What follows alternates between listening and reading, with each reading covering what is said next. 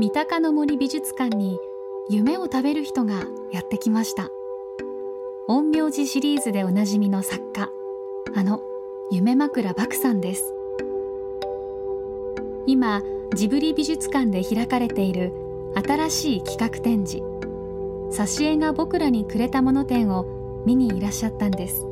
どうでした？いや面白かったですね。やっぱりあのあの手のあれ好きなんですそうでしょ？小口木管のあの線とかああいうのをかなり細かくこ宮崎駿の次男がええ。今もやってるんですよ。え、小口木管やってるんです。おじいちゃんの遺品の中にねそのワンセットがあったんですよ。あでそれを僕は受け継ぐっつってやってるんですよ。彼のやってるやつ見て僕ものすごい難しいなと思ったのはね小口木版に向いてる絵とえ向いてない絵がありますよね。ああそうね手で描いたんじゃないかと思われたら いけないでしょ小口木版に見せなきゃいけないわけだから。あらそうか。って僕は思ったはいはいはい。あの手で書いた通りにこう彫っちゃったらいけないわけだよね。あのなんですか20世紀になった頃にえああいうなんですかイマジネーションっていうのか想像でいろんな絵をねまあ、怪獣っていうと、まあ、か簡単なその言い方になっちゃいますけどああいうその異形のものたちをよくあれだけたくさん描いてまた似たような構図とか似たようなものになってないっていうのがすごいですよね。異形のものは僕は絵を描く文章であのこの世にないようなものって書いちゃいますねもう筆では描けない。とても言葉では表せない。表せないと書けばね100年以上も前イギリスの民族学者アンドルー・ラングは世界各国の伝承文学や民話などを集めた童話集を刊行しました。日本でも翻訳本が出版され現在も読み継がれていますその本の挿絵にはお姫様や王子様竜に巨人に怪物魔女や妖精魔法使い。今回の展示ではそのさまざまな挿絵を大きく拡大。展示を巡っていくとそれが現在のアニメーション作りにつながっているのが分かってくるんです。いやまあ僕なんかあんまりええそっちの方の知識なかったんですけど、とにかく今回、ええ。宮崎駿がね、ええあのランクランク動画その集挿絵がすごいと、はい。えこれで描いた人が、ええ。ヘンリー・ジャスティス・フォード、ええ。この人がほとんどだよね。ドがほとんど書いてあると思うんですよね。すごいね。やっぱり枯れないんだね。枯れない人っていうのはそのいくら書いても。でもこの挿絵からこの人は、まあええ数を書きいろんなものに参加していくようになってくるんですよね。ええ。でもともとがあの民族とか民族学とか勉強されてて、だからいろんな博識でその博識を利用して挿絵で成功したのは多分このラングさんの動画集あたりからの多分ねいろんな雑学とかなんか持ってないと例えば僕らの文章を書いてて楽なところがあるんですよ。形が分からなくても書けるっていうのがあるんですね例えばあの文章資料を読んで例えばあの源広政というのが陰陽師っていうのに出てくるんですけどこれがあの簡易でいうと三味で黒法を着ているという資料を読んだらその日も広政は黒法を着てあのね牛車に乗ったぐらいのことを書けばいいんですけど岡野玲子さんがこれを漫画化してくださったんですけど、岡野さんは黒法とは何ぞやというのをちゃんと そのどういうものかっていうのを調べないとその絵にするんで描けない。牛車の乗り方一緒の乗り方もちゃんと踏み台のような台があってそれを置いてそれから乗るとか僕岡野さんから教わった。僕らで今2人乗りの牛車はほとんどないとかね。でも僕ねもの話戻すとね、まあ、とにかくなんていうのかな子供の頃、ええそれこそ特撮映画その他見てきたじゃないですか、ええ元はあそこに全部あったんだっていう あのラングのね。そうですよね。そうですね。あと僕「砂漠の魔王」っていうのをちょっと驚きで、まあ、驚きだけじゃなくてあやっぱり僕含めてね。あれもっと見たいですよね、ええ。これ宮崎への批判なんですけれど。いや展示として。展示としてねで大体ね、ええ。あの最後にね、ええ。僕のルーツとか僕はこうして生まれたみたいなの書いてあるでしょ、うん。あれ嘘ばっかだよね。自分の過去を捏造してるんてそうなんですか。だって絵描く人って線が大事じゃないですか。ええ。人って多分この人だっていうのがあるんですよ。そういうの出さないんですよね。そう。そう。なんか恥ずかしいいや自分のねねルーツをねごまかそうと思って あ捏造してそうそうそうそうそう。あの自分の思い通りの過去をあの作ろうとした。そう。そうですよね。当たってんですよね多分。だって僕はあの宮崎のね未来少年コナンっていうのを見た時にね、えはじその時にまだ宮崎にねちゃんと会ってないんですよ、ええ。えで見た時にびっくりしたんですよ、ええ。あ杉浦茂だって思って。ああ分かっちゃったんですよ。うんでそれは言ったんですか？これで本人にやったら、ええそれは本人もね、ええ。大好きだったからそうなんですよ。ってこれで僕と宮崎は仲良くなるんですけどね。そういうことあるわけ。僕さっきの絵を見ててあのラピュタの一番オープニングのはい。絵ってあの線だけでこうそうです。そうです。そうですあれはこれかなみたいなだから感じは。大きく言ってそうですよね、ええあの「紅の豚」のラストなんかもえええ一枚一枚出てくるね。それもそうですよねだからああいうなんていうのかな版画の絵みたいなの彼好きですよね。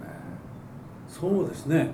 ああそういえばその僕モノクロのその宮崎さんがこう描いているその漫画のあの線って割と好きなんですよね。あの一本一本のその線の。始めと終わりの太さがあんまり変わらないその、ね、極端なこと言えばその白洲三平さんだったとこう行くような感じじゃない。でも白戸三平の影響も受けてますよね。あそうですか。夢枕さんはい。の原作が漫画になるときには指示とか与えられてるんですか？僕はもう何にもしない。しないんですか？任せ。漫画家さんを誰にするかの時だけはあのあ一緒にあの編集のあれ僕勘違いなかったら漫画家にもなりたいっていうああ昔もう遠い遠い昔にほんのちょっとだけね思ったことはあったんですけどもう無理だと思って。それはあのないなと思ってもうかなり早い時期に諦めましたねそれは。でもなんか一番最初にあのタイポグラフィーとかカエルの詩とかえええされてたじゃないですかなんかええすごくなんかあの視覚的だなっていうことをずっと小説読んえでてて、え。あのあの詩みたいだし。あの言われてるしなんとなく。いまだにねはい。詩を書いたりしてるんですよ、いやでも小説そのものが詩みたいじゃないですか、えあの韻は踏んでるしなんかね。なんかあのあのなんか本とか見た時の,、ええ。あの形がすでになんかちょっと。ちょっとね、同じ行あの字数で揃えたいとか、こうね、ここからここまで全部揃えちゃいとか、なんかありますね。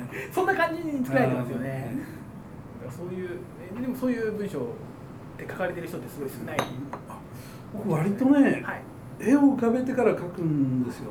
はいあのだから、二人こう誰かが歩いてる、はいし例えば新宿のあの夜、まあ歌舞伎町でもいいんですけど、そうするとコートのこっち側に光が例えばあの街の明かりのこれが当たってるかぐらいまではちゃんとイメージをしてでどっち側にど誰が歩いていてでちょっとどっちが前どっちが後ろかぐらいはちゃんとイメージをしてで自転車があってこれ避けるかどうかとかそのはい。ぐらいまではちゃんと。いやそれはあの本当視覚的ですよね。あんなに視覚的な 文章っていうのは珍珍しいなっていう。いやそうしないと、はい。後で こいつどっち側にいたかなとかあと殴られる時にそのはい。右手かどうかでこう避けた時にこっちに何があるかとか、あはのちゃんと気にしながらやらないといけないので途中からはもうねあの勢いでやっちゃうんだけど。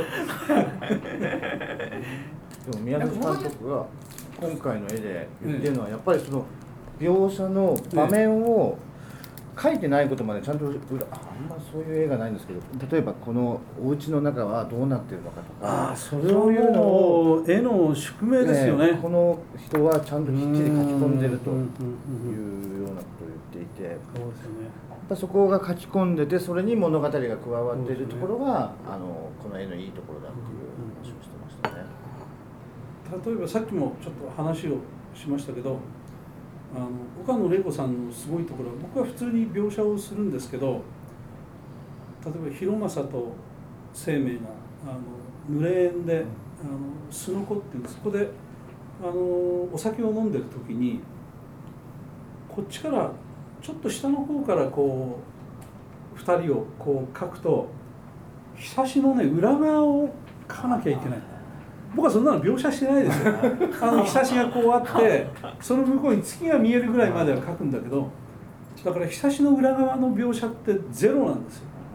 ちゃんと書いてあるんです だからそれは絵を描く方の人はないがしろにはできないいうその何ていうんですかね腹のくくり方みたいのがあってちゃんと調べて描くぞっていうそのあれがありますよね岡野さんにしてもこの絵を見ても。だからこんな例えば木目なんて描写してないはずなんだけど でもそれちゃんと木目をこう入れてでこのんいくつのその何ていうんですかその板で構成されてるかっていうところまで書く方は決めなきゃいけない。そうですね。それも適当に決めてはいけないので多分ものすごい雑学がそのいっぱいあったと思うんですよ。単に資料を見れば書けるっていうんじゃなくてその資料にたどり着くのにね3日も4日もかかって ようやくドアの資料っていうわけにはいかないので。絵描きはそうなんですよね。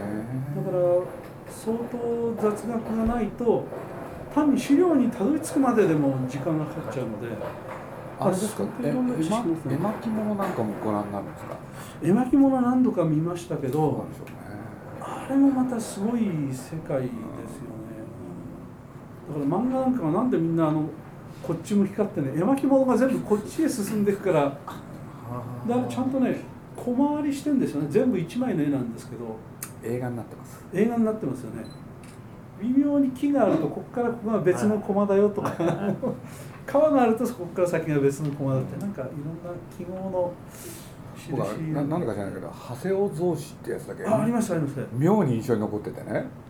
あれを現代にえなんだ蘇らせる小説とかそういうのにしたらどうなるんだろうって。なんとなく思うんえですよね。小説確かあれに近いものは僕書いてますね。あそうなんだ。長谷尾同士あの。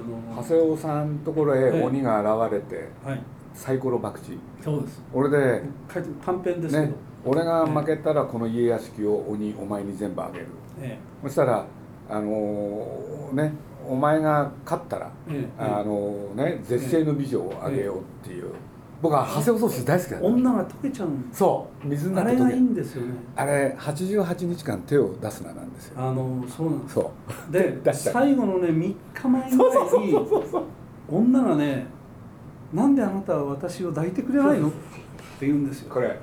いやいやそれはって言うんだけどあなたは私が嫌いなのね？っていうそのそれで触れた途端に水になって溶けちゃうっていう。あれはなんか絵見ると縁側かなんかのところで縁側からこうやってんす水が流れてるところでうんあのその後でいいシーンは鬼が泣くんですよ。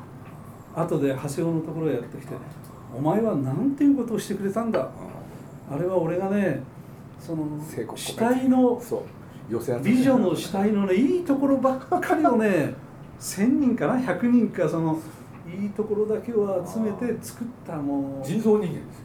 そうですこの世にない美女なんだ。あと3日我慢すれば本当の人間になったのに。あれどうやってやったら映画になるか鬼が泣くんですよ。随分悩んだんですよ。いやーこれいいやってくださいよぜひ。だけど、えななんていうのかな。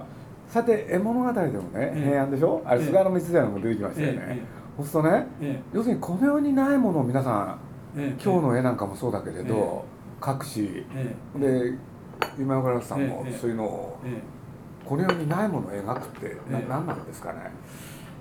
えなんでしょうねやっぱりみんなあの神話みたいなものって作りたいんじゃないですか。例えばあのえっとね脳ってあの進化の過程の中で物語とか神話を作る脳だけが生き延びてきたんですね進化論的に言うと。例えばですねまあ原始的なまあようやくあ今の回筋肉だと石器を持ち 石器を持ち始めた頃の人間が森を歩いてるとガサガサっと背後の藪で音がするじゃないですか。この時に肉食獣が俺を狙っているというドラマを頭で作ったやつだけが助かるんですよ逃げてあらそういうドラマを作ることができなかったやつは食われて死んである死んじゃうんですよね。じゃあどういうのが生き残って？だからその脳がドラマを作るのはもう本能なんですね進化論的に言うと。というのをね 僕読んだんですけどだから進化論的に言うとだから僕らみたいな物語作る人間はそういう脳の部分が特化しちゃってるんだと思うんですよね。だから例えば古代の人が風が吹いたらこれは何だろうと雷が鳴ったら何だろうって考えた時にあこれはゼウスが怒っていらっしゃるというドラマをそのみんな作るだから自然を絵解きしていく時にみんな原因が欲しいですもんね。なんか知りたい。だから科学みたいなもんでこれなんだろうっていう。なぜだろうっていう。だからおそらくこういうのもそれがだんだんだんだん、なるほどな、うん元はそれだと思いますよね。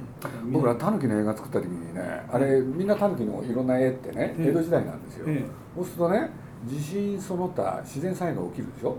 全部タヌキのせいにするんですよね。これでね何のためにそうするかってみんな安心したいんですよね、そうですね。うん、ほっときたくないんですよ、あれ。ええ。そうタヌキのせいだって言うとねあそうかってことだから妖怪でもいいんですよね。そう。何がもののけ。何だからかまいたちでも何でも何かあった時に名付けることによって安心するんだと思うんですよねだからなんだろうこれは変なことが起こるんだけどなーって言ったらそれは妖怪小豆洗いだよと言えば あそうか。それそれそれ。それ。あそうだったのかよかったよかったね。僕大菩薩峠ってねえ大好きなんですけどね。ええ。えああいう主人公ってのはどうなんですかね。あの冷たいニヒルな僕割と好きで。もう一度ね、ええ。ああいうものがえ待望論ってあるんじゃないですかね。ああひどい男でしょ？なるほどね。ひどい男で。そう。極悪非道ですよね。極悪色悪。そうそっちもあるし。あの女が惚れちゃうような。でも極悪非道そう。あもう一回誰か書か好きですよねみんな。もう一回誰か書かないかな眠り教師もねそのあれはそれ受け継ぎましたよ柴根山あの堀田芳恵っていう作家がねええ昔ですけれどええ深澤七郎にねえ机龍之介を書きたまえってやってるんですよね。ああそうですか。あれ以来出続てない。き書いてないですよね。あれ大菩薩峠ってね実は中断なんですよね。17巻ありますけどね。ええもう僕2回も読んだりして好きなんですけどねこれそうでね何もこの人にね気持ちを寄せることが共感できない。えそんなひどい主人公だけれどなぜか心惹かれますよね。そう今の時代そういうものを見てみたいって。読んでみたい。僕は惹かれますね。なんかあのでも途中でね愛情が湧くとね書けなくなるんですねその。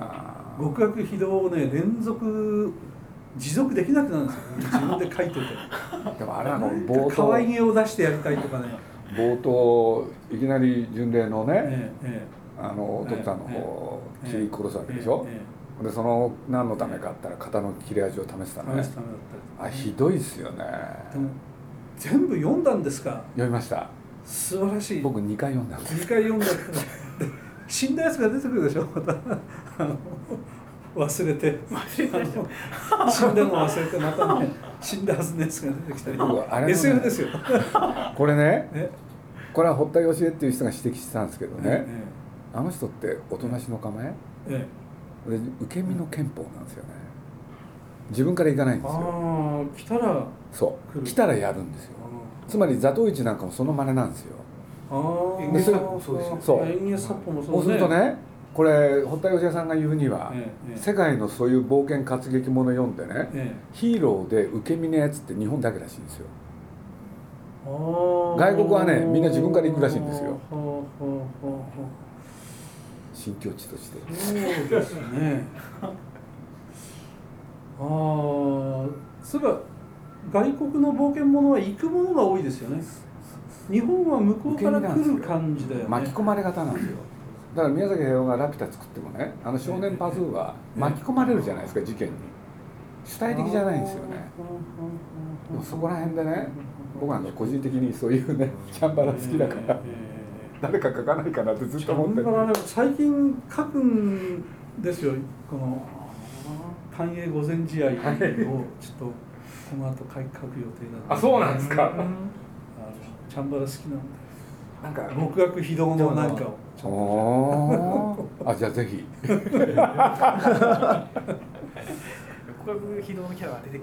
このねあの今さっき一番最初の話に戻るとね中里海山もこう書いてあるんですよ。そのねおとなしの構え。もうこれはね筆舌に尽くせない構えだからこれ映画にする時大変だったらしいんですよ。どういう構えなのか分かんないんだもん。そう。とにかくみんなが吸い寄せられちゃうんだから。ああなるほどなるほど。文章ってのは面白いですね。はい。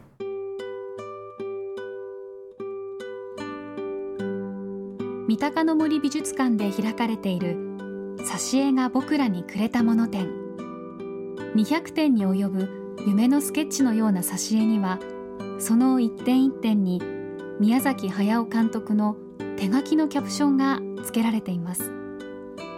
あなたもゆっくり美術館を巡って遠い時代からバトンを手渡される楽しさを感じてください。日清製粉グループ特別協賛。企画展示「挿絵が僕らにくれたもの展」は三鷹の森ジブリ美術館で来年5月まで開かれています。三鷹の森ジブリ美術館は日時指定の予約制となっております。あのこれ今回宮崎駿のええ。原点ということで、ええ。こうまあ鈴木さん曰くはええ。捏造だってことですけど、え岩倉さんの原点っていうとどういう？挿絵で？挿絵じゃないえあ僕の原点ですか？西遊記かな？これ捏造？か ななんかね自信ないんだよね。だから小さい時はね何も考えずに接しててであと年取ってからそう質問されてなんだろうなと思って西遊記かなって答えるケースが多いんですけどでももっと多分いろんなものでできてると思うんですよね。だからその時聞かれた時の雰囲気とうーん顔ぶれでちょっと違う。なんかするかもしれないですよね。特撮映画で一番好きだったのは何ですか？キングコング対ゴジラなんて割と好きだったんですけどね。あとはねシンドバッドの7番目の航海のやつかな。ハリーハウスハリーハウあれはなんかね怖くて僕見れなかった全部。こんな本当にいると思ったもん。あれ。行けば。こんなところ行きたくないと思ったもん本当時としてはね。当時としてこんなのどうやって捕まえてきて映画にこう 持ってきたんだみんなやったんだろうって思ってたもん子供の時はった方は本物だよね。子供がそう思ったっていうのは。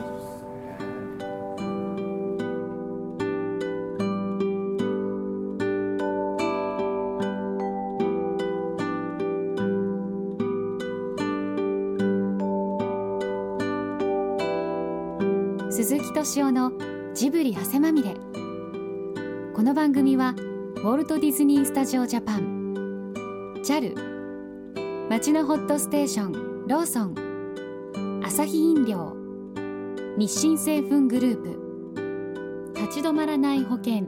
MS&AD 三井住友海上。au の提供でお送りしました。JAL とスタジオジブリは空を飛ぶプロジェクトを実施中。空を飛ぶことのロマンを伝える素敵なプログラムを展開しています。空への尽きない夢を感じてください。詳しくは JAL 空を飛ぶで検索。